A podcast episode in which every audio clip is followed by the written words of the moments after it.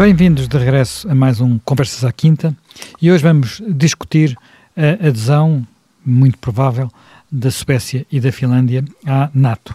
Estes dois países uh, mantêm há muitos anos um estatuto de neutralidade, por razões diferentes, uh, mas também uh, entraram de alguma forma na tradição. Mas a situação da Ucrânia e aquilo que se está a passar na Ucrânia fez com que a opinião pública, quer finlandesa, quer sueca, tivesse evoluído e aquilo que era foi uma oposição à entrada na Aliança Atlântica transformou-se uh, num apoio uh, e uh, ambos os países estão a pensar a fazer um pedido de adesão.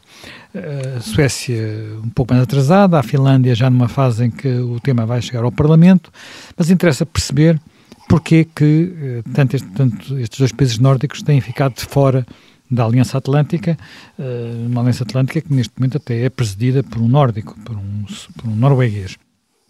Jaime Gama, no caso concreto da, da Suécia, eh, há aqui um peso muito grande de uma tradição social-democrata de oposição à NATO. Os sociais-democratas foram durante muitas décadas muito hegemónicos na Suécia, depois perderam um bocadinho esse, esse lugar hegemónico, mas agora os próprios sociais-democratas evoluíram na sua posição. Há um, um editorial recente do jornal mais próximo dos sociais-democratas, o Aftonblatt, uh, em que se diz, em que já se defende uh, a, adesão, a adesão à NATO. Como é que se compreende esta evolução de posição? Bom, a Suécia é neutra desde, desde há muitos anos, desde o período napoleónico. E, Sim, há mais de 200 anos. É que, é, e é que está a origem da neutralidade sueca. E também é, tem que se reconhecer, é neutra desde que perdeu a Finlândia. E uhum. desde que perdeu um conflito com a Rússia, através do qual perdeu a Finlândia. Portanto, há aí essa razão de ser histórica que, que percebe tudo isso. E depois há também o facto da Suécia ter, ao longo de muitos anos, eh, ter se sentido confortável com essa posição de neutralidade, porque a Suécia aparecia como uma terceira via. A neutralidade beneficiava a Suécia num contexto dos próprios países nórdicos, perante a Noruega, sua antiga colónia, a Finlândia também e a Dinamarca, e, e, portanto, dava à, Suécia uma superioridade moral e permitia-lhe desenvolver uma política internacional entre os blocos, não alinhamento, eh, com a qual manejava muito bem a diplomacia sueca para conquistar posições e mercados no terceiro mundo, nos países não alinhados. E, se quisermos, Olof Palme é um grande símbolo dessa orientação. Portanto, há aí uma convivência com uma situação de renda diplomática e política eh, com a qual a Suécia beneficiou eh, imenso, desenvolveu, eh, preconizando a paz e uma política de paz, uma fortíssima indústria de armamento, por exemplo, e de exportações de armas, eh, que lhe deram imenso rendimento e posicionamento no investimento exterior através da cooperação com, com grande dinamismo. Eu não sei se a, se, a, se a Suécia se está a inclinar no sentido de uma formalização da adesão à NATO. Há tomadas de posição a nível da opinião pública, há seguramente sondagens que são feitas. A sondagem, a, a verdade... sondagem mais recente é uma sondagem que dá 57% dos, dos suecos a favor da NATO e contra 21% contra. E mesmo entre os sociais-democratas, uh, neste momento Sim. a maioria é a favor, 41% a favor e 25% contra. E depois da invasão da Ucrânia pela Rússia, isso são dados perfeitamente expectáveis. Agora, as autoridades suecas ainda não desencadearam nenhum processo formal nesse sentido. Nem o governo sueco, enquanto tal, que é um governo de minoria social-democrata, eh, desenvolveu qualquer iniciativa nesse sentido. Eh, portanto, há uma situação de expectativa, há um debate público, há a Cimeira da NATO em junho, em Madrid, que vai aprovar um novo conceito estratégico da NATO. Depois, quanto às adesões, eventuais adesões, há um problema. A garantia de segurança só se aplica depois do tratado ser ratificado nos países membros da NATO e também pelos países que pedem, o, o que significa que há ali sempre um momento de limbo, embora possam ser estendidas garantias de segurança, mas há ali um momento de limbo em que a adesão não está a produzir pleno efeito, porque está num processo de adoção de convenções uh, internacionais. Portanto, vamos aguardar aí uh, um pouco. Na Finlândia também, uh, aparentemente, está muito mais avançada, mas ainda não houve uma pronúncia formal da parte nem do, da Primeira-Ministra, nem do Primeiro-Ministro do, do presidente. Uh, há um relatório que foi produzido pelo governo numa primeira versão, vai haver um segundo relatório governativo, haverá um debate parlamentar. Não se sabe ainda bem se serão requeridos dois terços, porque há uma vinculação constitucional da Finlândia à neutralidade e, se são precisos dois terços ou não. Portanto, há também, digamos, uma configuração da opinião pública que ainda não tem um plano de desenho do ponto de vista das deliberações e das etapas uh, no plano constitucional. Portanto, acho que são dois dossiês que vamos eh, acompanhar, mas que ainda não estão bem desenhados, apesar de estarem muito em agenda. Na Áustria, de todo. Na Áustria, de todo, esse assunto é discutido e, portanto, a Áustria está muito mais uh, confortável, apesar da evolução da situação, com a posição que mantém uh, desde o Tratado de Estado de 1955. Portanto, há aí uma evolução do estado das opiniões públicas mas ainda não há uma decisão formal sequer para desencadear os procedimentos eh, por parte dos responsáveis institucionais. Vamos aguardar, é muito interessante. É perfeitamente compreensível que o que está a passar na Ucrânia provoca uma mudança de estado de espírito desses países. A forma como vamos terminar este dossiê em cada um deles ainda não está claramente definida. Uh, Já me Pinto, uh, como é que explica esta, digamos, a, a tradição da Suécia é uma tradição uh, que tem a ver com uh, do mundo rota militar e com o período em que perdeu a hegemonia no norte da Europa. Exatamente. A Finlândia tem uma história muito diferente, não é? Sim, a Finlândia, a Finlândia, digamos, a Finlândia moderna, uh, depois exatamente da Rússia ter vencido a, a Suécia nos princípios do século XIX, não é? Portanto, ficou ali mas um grão-ducado ou grão-principado com uma certa autonomia dentro do, dentro do Império Russo e, curiosamente, essa autonomia, uh, por exemplo, no princípio do século XX, depois da, depois da, da, da, Revolução Russa de 1905, que de facto introduziu, enfim, é um processo complexo da Rússia, porque a Rússia tem uma derrota militar na guerra uh, russo-japonesa, o que é o que é de facto um marco muito importante. Já tinha tido outra derrota militar também muito significativa em termos da repercussão interna que tinha sido na Guerra da Crimeia, não é?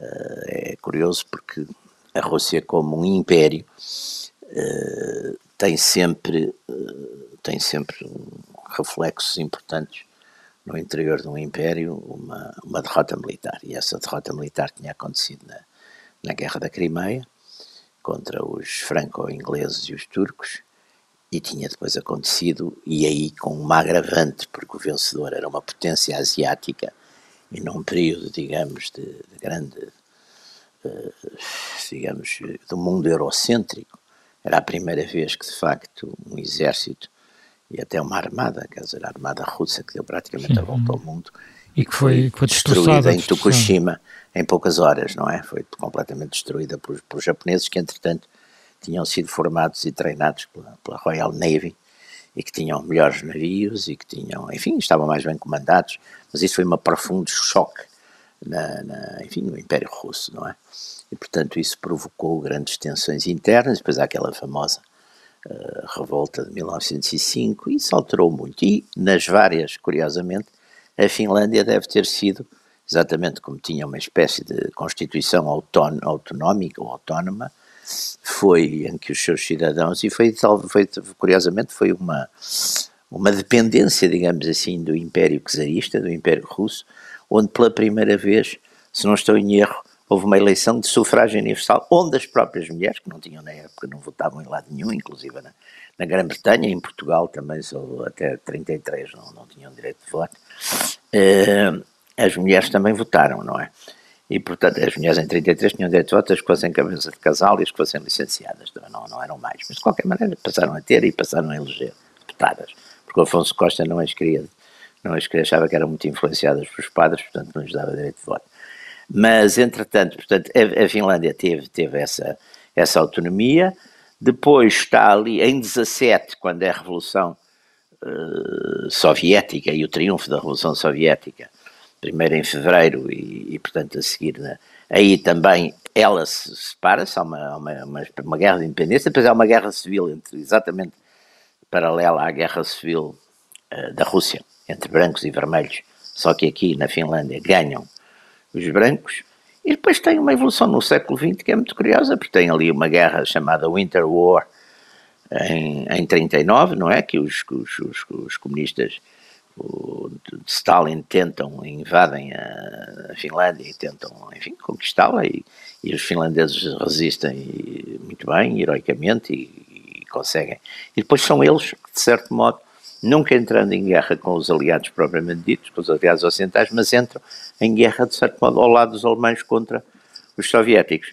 No fim da guerra, passam a ter o tal estatuto de, de neutralidade, não é? Porque estão ali à porta do, do, do urso, não é? Portanto, têm esse estatuto. E, e, que mantiveram com, com, enfim, com algumas, com alguma problemática, mas conseguiram conseguiram manter, digamos, durante toda, toda a Guerra Fria e, e fizeram a partir de, aí, de um, de um, determinado momento, fizeram, enfim, a sua industrialização, o seu desenvolvimento e hoje sendo um país, enfim, um país grande, digamos, nas dimensões europeias, mas relativamente escasso em povoamento, não é? Tem, tem menos, tem menos habitantes que Portugal, não é? é? É, exatamente, tem 5 milhões e meio de habitantes, não estou em erro embora seja três vezes ou quatro vezes quase maior que Portugal. Mas não há dúvida que tiveram, são os países considerados com mais, com melhor, eh, enfim, produto per capita na, na Europa, têm uma série de, de indústrias em que são, enfim, de ponta, em que são considerados eh, Curiosamente, em 2016 houve, se não estou em erro, uma consulta popular sobre, sobre a NATO que foi maioritariamente eh, maioritariamente negativa, e agora parece que as sondagens dariam exatamente ao contrário. Uma, depois da invasão da Ucrânia, dariam, digamos, já uma opinião pública que estaria mais inclinada a entrar do que a não entrar. Mas, mas aí vamos ver, não é? Porque entrar tem. Quer dizer, vai. E eu penso que isso também vai depender um bocadinho da sorte da guerra na Ucrânia, não é? Porque é evidente que se por acaso a Rússia saísse vencedora, eu acho que aí, curiosamente, haveria incentivos, por um lado, para entrar, mas por outro lado, talvez houvesse mais medo também para entrar.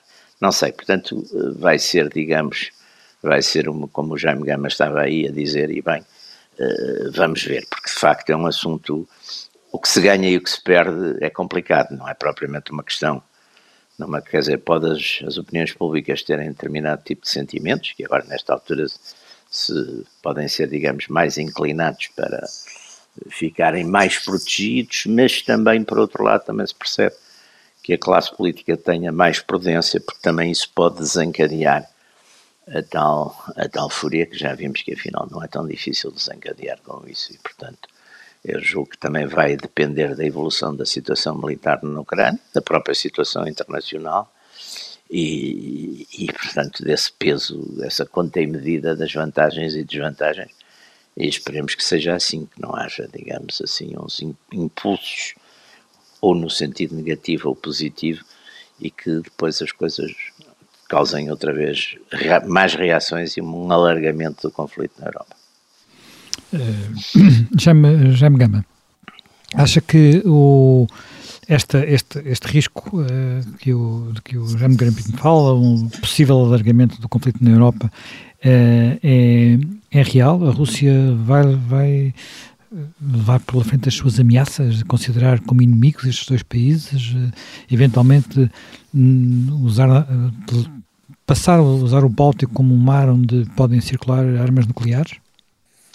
Bom, a, Rússia, não haja dúvida, com uma eventual adesão da Finlândia à NATO, eh, tem problemas de segurança, porque tem problemas de segurança que se colocam sobre uh, Murmansk, que é a saída para o Mar do Norte e o Atlântico, uh, não só militar, mas também comercial da sua marinha, e tem problemas no Golfo da Finlândia sobre São Petersburgo. São Petersburgo, aliás, é uma eh, das questões que já está presente nos riscos de segurança com a adesão da Estónia à NATO, porque fica a 150 quilómetros de São Petersburgo. Portanto, aí há problemas de segurança e eh, a Rússia já deixou claro que não vai invadir a Ucrânia, mas que a, a Finlândia, mas que uh, tomará medidas.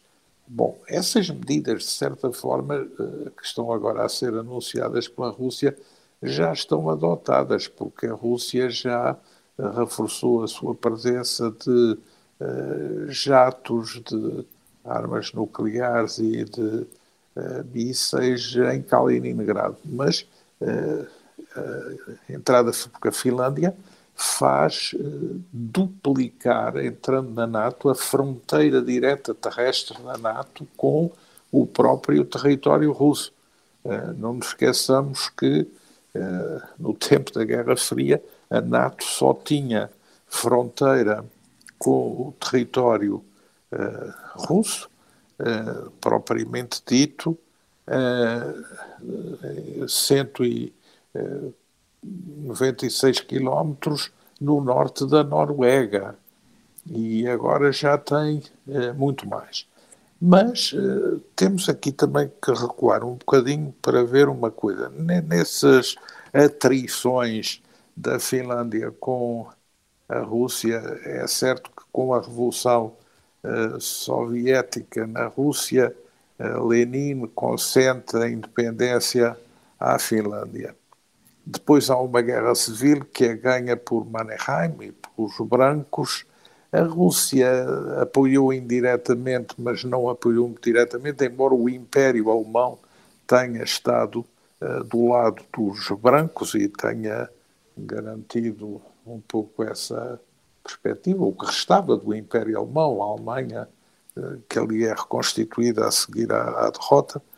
Mas depois, no, no, no confronto no período hitleriano, a verdade é que há essa primeira guerra de inverno e depois a guerra que leva os finlandeses a, a, entrar no cerco de Leningrado em toda a força. No final da guerra, embora os finlandeses depois tenham combatido os alemães na, na Lapónia, mas no final da guerra há uma negociação, uma renegociação com a, a União Soviética e a Finlândia perde, creio que 16% do seu território, uma parte da população, eh, até obter em troca esse tratado de amizade, cooperação e assistência mútua, que é um tratado que leva muito longe a neutralidade da Finlândia, porque a Finlândia fica vinculada a não consentir nenhum ataque à União Soviética pela área da Finlândia eh, o que significa ser obrigado a equilibrar as suas compras de material de guerra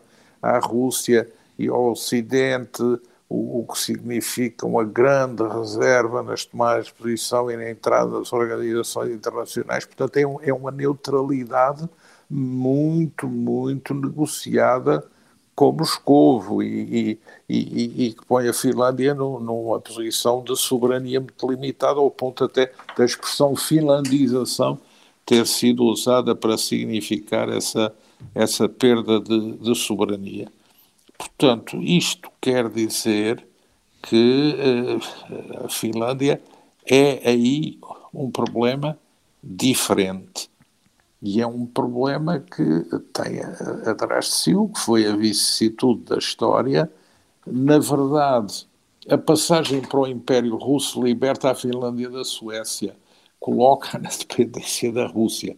Depois a Revolução Soviética transitoriamente dá procedências uh, da, da, da, da, Rússia Soviética para consolidar a Revolução, dá o consentimento da independência da Finlândia, mas a seguir uma guerra civil e depois, com a Segunda Guerra Mundial, a colagem da Finlândia à Alemanha faz com que, no final da guerra, a União Soviética venha impor à Finlândia Sanções condições, quase, é?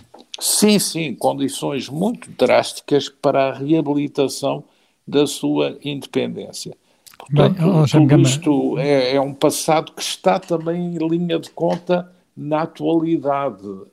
A Finlândia foi é, muito cautelosa porque, na verdade, a Finlândia, depois deste tratado de 48 com a União Soviética, em 55 entra nas Nações Unidas, é, em 69, salvo erro, na OCDE, em uh, 94 entra na uh, parceria para a paz com a NATO, quando a Rússia também tinha relações com a NATO, e adere à União Europeia em 95, mas sempre muito, muito reticente em relação à União Europeia como desenvolvendo capacidades de defesa e sempre uh, reivindicando uma cláusula de opting out em relação a isso. Uh, a doutrina finlandesa uh, Paasikivi Kekkonen, que são os presidentes da Finlândia que estabilizam a relação com a Rússia Soviética, é, é uma doutrina que preside muito ainda hoje uh, à mentalidade da política externa da, da Finlândia, às suas coordenadas essenciais. E a, a primeira-ministra atual, que é social-democrata, uma jovem, dinâmica, e o presidente, Aliás, que temos é um aqui duas, conservador... Duas, duas primeiras ministras, quer na Suécia, quer na Finlândia. Exato. Que é o, o presidente da Finlândia é um conservador que foi eleito com, com base numa uh, coligação nacional conservadora e com o apoio do, do Partido Democrata Cristão, o, o, o, presidente da Finlândia é muito cauteloso em relação às relações com, uh, com a Rússia e, e, ainda não tomaram posições uh, finais sobre este assunto. E o presidente da Finlândia tem uma posição pela Constituição muitíssimo forte em, em política externa e nas e, e, nas opções de política externa da Finlândia. Portanto, é um debate que está em aberto. Agora, naturalmente, o movimento da opinião pública é um movimento que começou a ser alertado pela postura da Rússia na Geórgia, depois pela postura da Rússia em relação à Crimeia, depois ao leste da Ucrânia e agora em relação à totalidade da Ucrânia e pelas pressões que tem havido sobre os países bálticos. Portanto, há aí uma evolução do estado da opinião pública que favorece, digamos, uma atitude automática de a nossa segurança com esta Rússia seria mais garantida com a adesão à NATO. Mas dar esse passo, como ele se formaliza, as implicações que ele tem, isso ainda não está desenhado na sua versão final e por isso vai ser muito interessante seguir esses dossiês, sem dúvida. Jaime, Gama, Jaime Pinto, perdão. Uh, esta, esta evolução histórica da, da Finlândia uh, coloca também uma outra questão, que é até que ponto países com a dimensão da Finlândia, que, como disse, tem, tem algum espaço territorial, mas é um país muito nórdico, mas tem pouca população, uh, uhum. podem viver ao pé de um colosso como a, como a Rússia. Isto coloca-se para a Finlândia, mas também se colocou para os Bálticos. Os Bálticos entenderam logo desde o princípio que deveriam uh, acolher-se à NATO, a Finlândia, uh, até pelo estatuto que teve no, a seguir à Segunda Guerra Mundial, manteve a sua, a sua independência, a sua neutralidade. Uh, agora, isto, isto acaba por ser uma. Putin, que queria impedir a expansão da NATO, acabou por se calhar conseguir a expansão da NATO para dois países que não lhe agradariam muito. Pois, claro que isso é. Aliás, esse.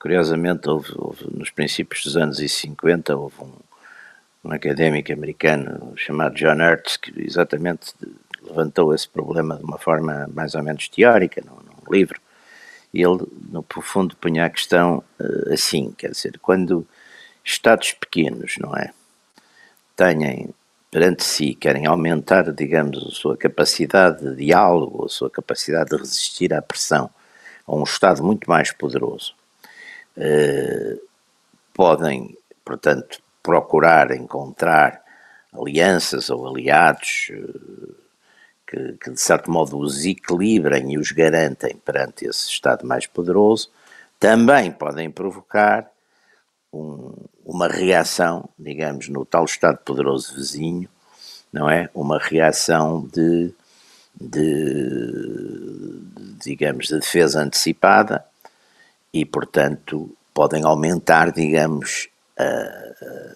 o perigo, não é? O perigo, quando querem evitar o perigo, podem aumentar o perigo. É evidente que a Finlândia, melhor ou pior, aguentou, tendo, um, enfim, um modelo interno que não tinha nada a ver com o modelo soviético, tendo um modelo, digamos, de, político, de, democrático e de, de liberdades, e não sei, portanto, deu-se bem com esse estatuto de neutralidade durante, durante a Guerra Fria. Deu-se bem com esse estatuto de neutralidade durante a Guerra Fria.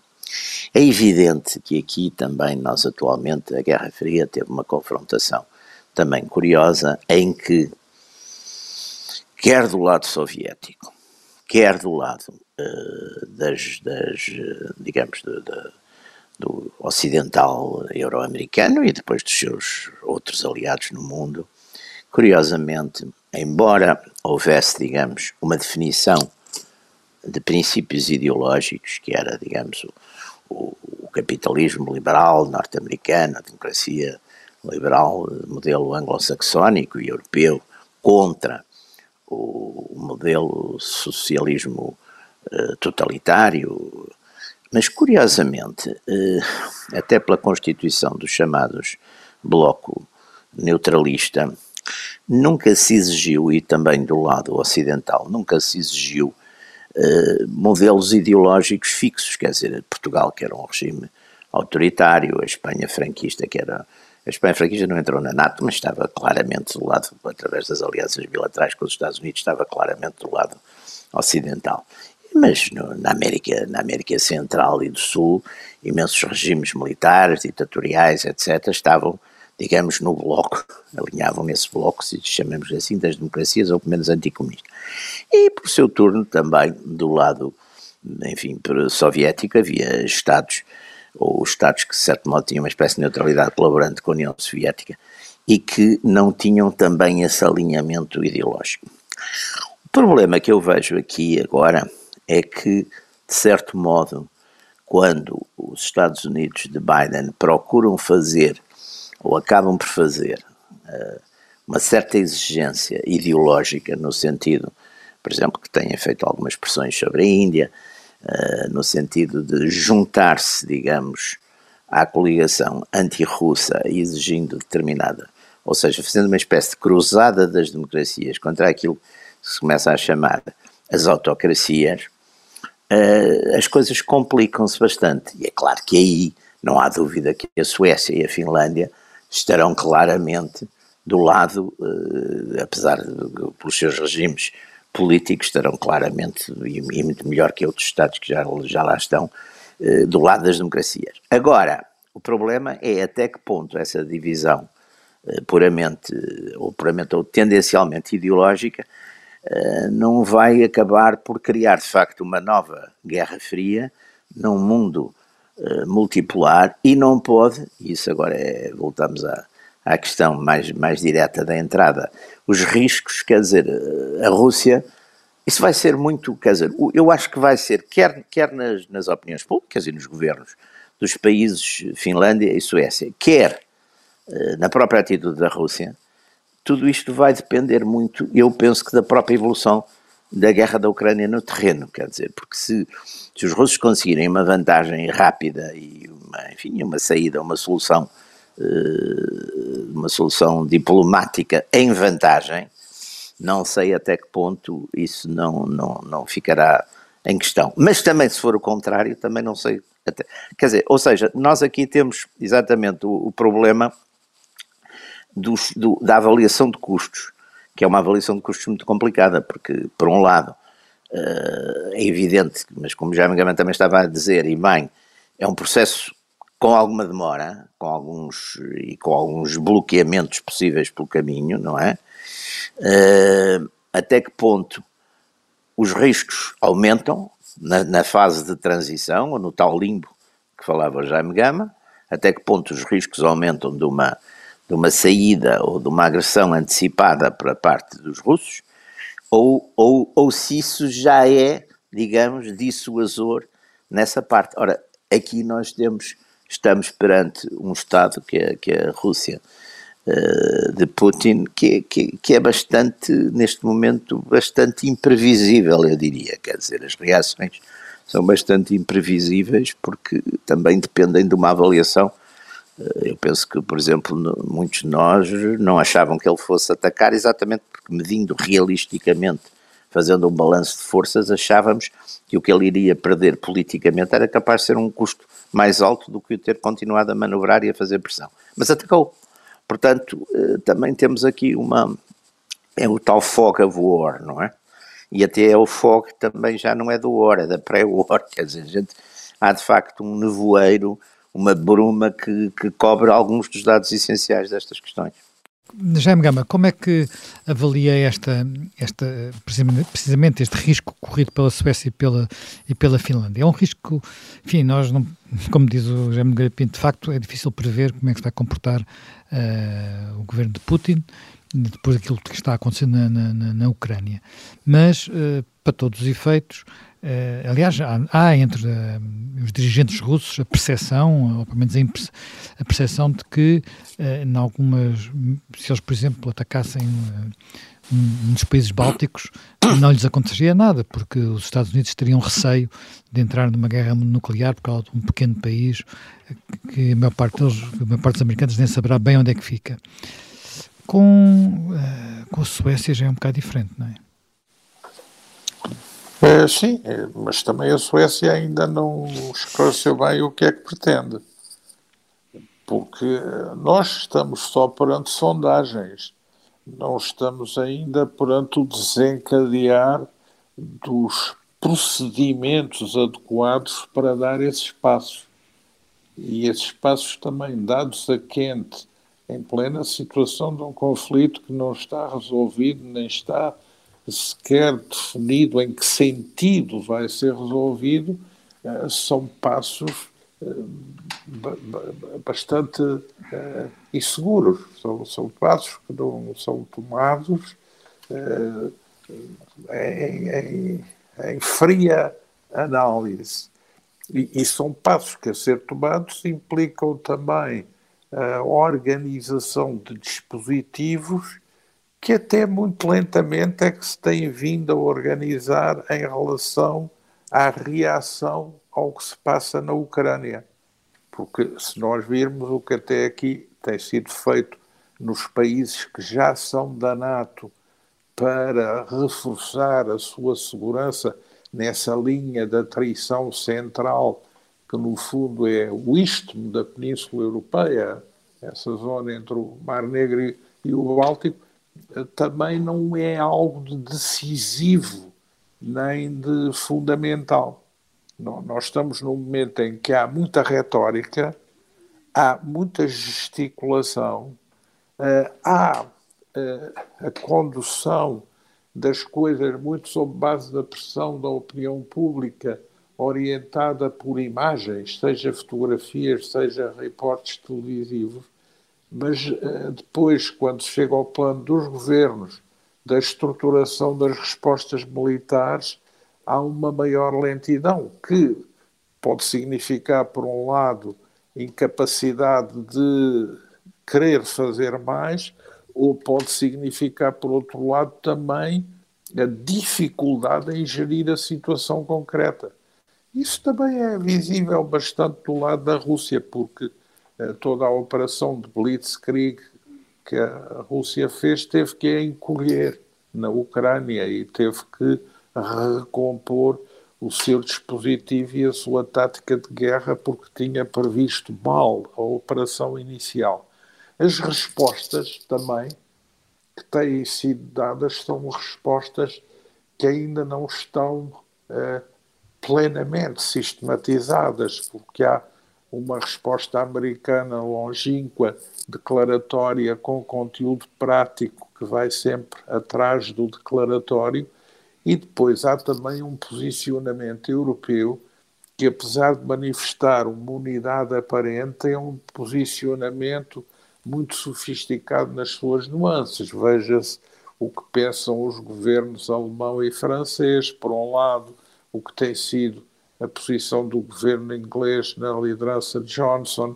Uh, portanto, há, há, aqui um afrontamento que tem muito de valorizado nas opiniões públicas, mas depois não tem uma correspondência plenamente uh, efetiva na, na realidade. E isso é algo com que analiticamente também devemos funcionar para não nos deixarmos arrastar na análise de um fenómeno, eh, digamos, por uma tendência mais emocional ou mais derivada do fluxo das imagens do que da análise dos quantitativos, das forças em presença, das deliberações efetivas e das movimentações reais, porque isso também conta bastante.